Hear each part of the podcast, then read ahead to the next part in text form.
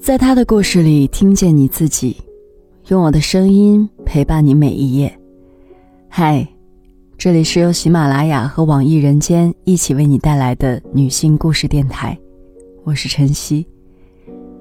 今天要和你分享的是，从甘肃农村到北京后，家政阿姨也有了自己的梦。四月刚刚开始，孟云就在老家待不住了。他在院子里走走停停，坐立不安。三月份，雇主委婉地告诉他，疫情期间大家都不好过，现在他们夫妻俩都在家办公，工资减了半。他一听就明白，这份做了三年的住家保姆工作没有了。这些年，孟云已经习惯了不停干活的节奏，在家待了一段时间，浑身觉得不舒服。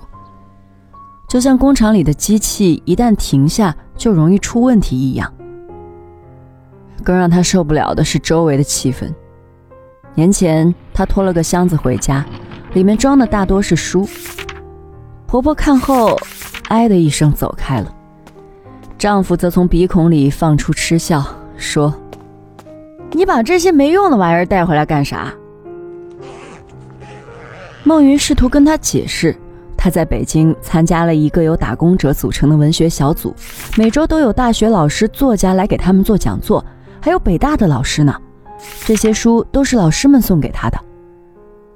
丈夫咂摸着“北大”两个字，感觉从妻子嘴里说出来就像是赝品。孟云是他给自己取的笔名，他从小就爱做梦，就叫了这个名字。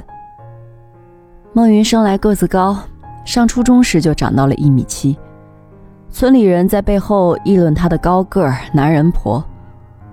她有些文艺天赋，爱看书，把捡到的故事书看了个遍。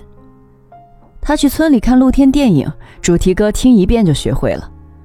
她也喜欢跳舞，电视里的舞蹈动作，她抬抬腿就能学个八九分响。结婚后，孟云一天到晚在田地里挣不到什么钱，什么都要看丈夫脸色。有一年，丈夫去镇上卖苹果，托人带口信说生意不错，让他赶紧再送两筐去。孟云不敢怠慢，装了七八十斤苹果，骑着大摩托车朝镇上奔去。谁知道半道上突然从田地里钻出个小孩，直直的从他眼前跑过去。孟云心一慌，车头猛地往旁边拐，连人带车倒在路边。好些苹果从筐里滚了出来，孟云从地上爬起来，连忙装上苹果，又继续朝前走。到了镇上，丈夫劈头盖脸地骂她怎么来的这么晚。她小声说自己摔了一跤。丈夫听后骂道：“苹果摔坏了还怎么卖？”你这个败家娘们儿！回到家，丈夫还不解气，骂她不长眼睛，骂摔坏的苹果没有卖出好价钱。丈夫的脸抽搐变形，眼睛露出灼热的凶光，扬手给了孟云一巴掌。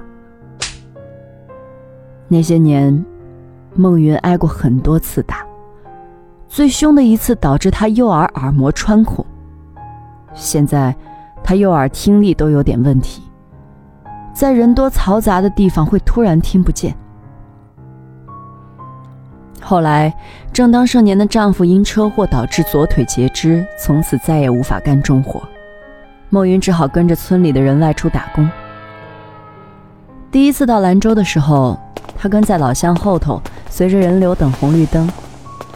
她站在斑马线上，两腿发抖，路上的一切。都让他心惊胆战，但他知道自己没有退路。天已经塌下来了，只有自己个子高顶着。在一个啤酒厂打工时，一箱啤酒从货架上掉下来，砸到他脚上，左脚大拇指整个被砸掉了，鲜血直往外涌。他也不敢声张，只知道。看医生要花钱，第二天要是不能来继续上班，就不是全勤了，要扣好多工资。孟云用卫生纸包住拇指，继续工作。慢慢的，她对疼痛的忍耐力也越来越高，有个头疼脑热也从来不去医院，生生挨了过去。每次孟云回家，丈夫都要质问她：“是不是在外面和别的男人好了？”看到她委屈落泪，丈夫又会过来给她捏肩膀、捏背。其实她知道，丈夫出事后心里憋屈，像一头失去牙齿的猛兽，既想保持往日的威严，心里又害怕自己会被抛弃。有一次，丈夫抽着烟对孟云说：“他在新闻里看到一个人把别人打耳膜穿孔了，判了三年刑。他才知道这是犯法的，以前不应该打他。”孟云听到这话就放声大哭起来。后来，她托人给丈夫找了份在县城看大门的活儿。自己坐了十八个小时的大巴来到北京，成为一名住家保姆。那一年，他已经四十九岁了。原来的中介还没复工，一个姐妹向孟云推荐了另一家在东边的中介。孟云先去之前的雇主家收拾东西，小男孩开门一看见她，就扑到她身上，亲切的叫着阿姨。收拾完东西。孩子看他又要走，迷惑不解的问：“阿姨要去哪里呀？”孟云忍住眼泪，笑着跟孩子说：“阿姨要出去工作。”做家政的姐妹经常劝孟云，不要对雇主的孩子全身心投入，但她就是控制不住自己喜欢这个孩子。雇主夫妻是一对小年轻，白天两人都去上班时，就他和孩子在家。孩子看小猪佩奇，他也看；孩子满地打滚儿，他也陪着一起滚。在这个孩子身上，他才明白，原来一个孩子的成长需要如此精心的呵护，要一点一滴的给他们自信。想想自己的一双儿女。他都想不起来自己是怎么把他们拉扯大的了。孟云有时候会突发奇想：如果时间倒流，他一定会按照现在带雇主孩子的方式来带自己的孩子。那天晚上，孟云就梦见了那个孩子，抱在自己手里，孩子突然哭着对他说肚子疼。他急得四处找药，抓起一个棕色的小瓶子。回头一看，那孩子却变成了自己儿子小时候的样子。孟云吓醒了，发现自己正和十多个人一起横七竖八的躺在地铺上。他像一片落叶，在湍急的水流中旋转，一时间不知自己身在何处。过了好一会儿。他才想起自己在几个小时前拖着行李找到了新中介。新中介把十多个像他这样的家政女工临时安置在这间房子。孟云睡不着了。此刻他又听见孩子呼唤阿姨的声音了，在他的太阳穴上突突的跳。孟云在新中介睡了半个月地铺，也没遇到合适的活儿。一个姐妹问她愿不愿意先去一家养老院干着。孟云来不及多想，就跟着去了。找不到合适的工作，北京就显得格外坚硬冰冷。孟云对北京的感情一直在变，但每当她回忆自己第一次去皮村的情景，她都对北京充满温情。那时她刚到北京。每周六是休息日，可以出门到处去转转。一天，孟云拿出手机搜索“北京打工群体”，意外看到了皮村的工友之家。他在上面读了好些文章，都是外出打工的工友写的，粗糙但真实的文字，就像从他自己心里流出来的一样。他决定去看看。来到了工友之家后，一个志愿者告诉他，晚上七点，这里会有免费的文学讲座。那天晚上，孟云把公众号上很多熟悉的名字和真人对上了。一群常年在外打工、衣着朴素的人，挤在一个小房间里，被一种叫做文学的东西发出的光芒照亮着。有一天晚上，一位北大的老师来这里进行演讲。结束后已经快十点了。老师知道孟云的雇主在海淀，说自己也回海淀，大姐你就搭我的车吧。孟云急忙摆手。在他心里，北大老师的级别应该跟县长差不多了吧？怎么能让老师开车送自己呢？老师笑了笑说：“别客气，咱们都是朋友了。”就这一句话，那天晚上，他久久都不能入睡。春节前夕，文学小组要颁发劳动者文学奖。孟云因为个子高挑、形象好，被大家推选当主持人。当大家的目光都打到她身上时，她第一次真切的意识到自己是美丽的。她和家政姐妹们参加文艺演出的事迹还被记者搬上了新闻。在生命的前五十年，她的美丽被家乡的偏僻、丈夫的打骂死死压着。日益凋零苍老。就在此时，北京承认了她的美丽。丈夫再也不会对她动手了，但脾气一上来，还是忍不住对孟云破口大骂。孟云却不再是以前那个胆小鬼，她已经完全自信，心里便对丈夫不再畏惧，反倒是丈夫害怕她会离婚。有了这样的底气，丈夫咒骂的时候，她就当没听见，一边干着家务活一边心里还唱着歌。然而，北京在给予孟云信心和风光的同时，又会在她最跃跃欲试的时候给她当头一棒。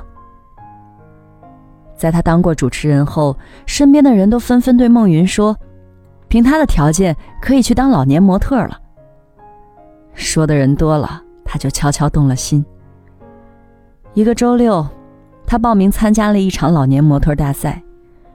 现场有不少和他年纪相仿的中老年妇女。不少人条件没有他好，但当他们打开自己手上的皮箱，拿出款式精致的旗袍、林林总总的化妆品时，一道光环从他们身上散发出来。而孟云只是穿着五年前女儿给她买的白色绣花纱裙和一双发旧的平底帆布鞋，但她还是硬着头皮在 T 台上走了一遭。在回去的地铁上，孟云挤在人群中间想：从事任何一项文艺活动都需要长期的金钱和精力投入，对她这种年纪和背景的人来说。这已经是一件遥不可及的事了。那年回家过完春节，丈夫把她送到了西安。离火车开车还有大半天，丈夫提议去看看古城楼。两个人在城楼上慢吞吞的走着。丈夫突然说：“这些年你在外面受苦受累了。”孟云想，从这城楼修建起到现在，不知多少人生生死死，但自己现在就和丈夫在一起，这就是冥冥中的缘分吧。北京曾让自己看见希望和荣光，但那终究不属于自己。不管丈夫以前对自己怎样。他却是陪伴在自己身边的人。在火车站，孟云看着离去的丈夫慢慢挪动着假腿，一股热流在她心里涌动。他坐上火车，写了几句诗。看着你渐渐远去的背影，稍微带着一点蹒跚，泪水忍不住流下我的脸颊。西安的古城楼真长啊，长的我俩半天都走不到头。她把诗发给丈夫，丈夫破天荒的没有讽刺她写些没用的东西，而是说写的很好。在敬老院做了大半个月，新雇主终于找到了。孟云毫不犹豫的选择回去做阿姨。她实在没办法长期忍受养老院压抑的氛围。现在孟云更忙了，她早上六点起床做早饭。一直忙到晚上十一点，除了雇主夫妇、爷爷奶奶在交代点活一刻没有闲暇的时候。